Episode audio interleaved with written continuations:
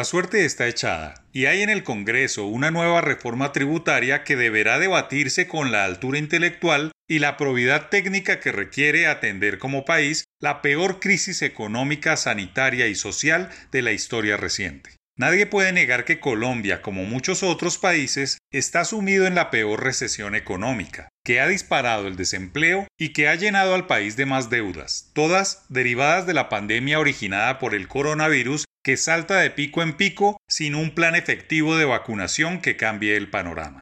Para atender esta situación, el gobierno nacional ha tenido que disponer de casi 40 billones de pesos que se deben sumar a un hueco de similar cantidad que ha dejado el frenazo económico. Por todo se necesitan unos 80 billones de pesos para estabilizar la economía. Y la única manera de hacerlo es que todos pongan plata para salir de la crisis que puede condenar al país a otra generación perdida que no verá a una sociedad desarrollada que goce de bienestar y menos precaria en lo público.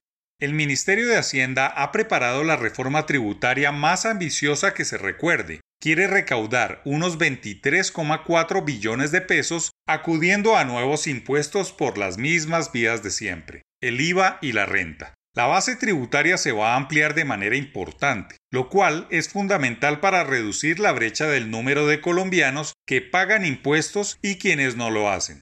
Para ello se propone bajar el monto de ingresos anuales susceptibles de ser declarados que llegarían en 2023 a desde 2,9 millones de pesos al mes. Con estos escenarios, cerca de 7 millones de colombianos declararían renta en los próximos dos años, lo que no siempre supone pagar tributos, pero sí se contribuirá a formalizar más la economía.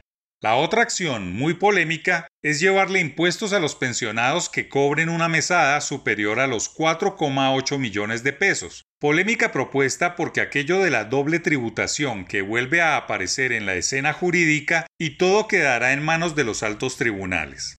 El impuesto al patrimonio es un tercer puntual de ingresos y ahora partirá de 4.800 millones de pesos bajo el rótulo de impuesto temporal y solidario a la riqueza, que propone ser pagado por las personas que tengan un patrimonio líquido superior a 134.000 VT, es decir, 4.865 millones de pesos. Si una persona tiene un patrimonio líquido de entre 134.000 VT y 402.000 VT, 14.594 millones de pesos, pagaría una tarifa marginal de 1%, y si el patrimonio es mayor a 402.000 VT, pagaría una tarifa de 2%.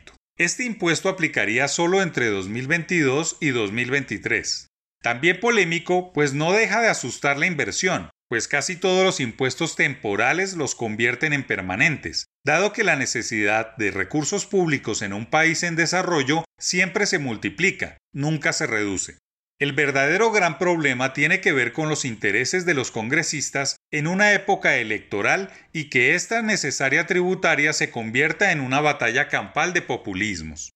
Lo más difícil siempre será criticar nuevos impuestos, sembrar bulos en la opinión pública y animar una confrontación entre personas de altos y bajos ingresos, entre empleadores y empleados y entre formales e informales.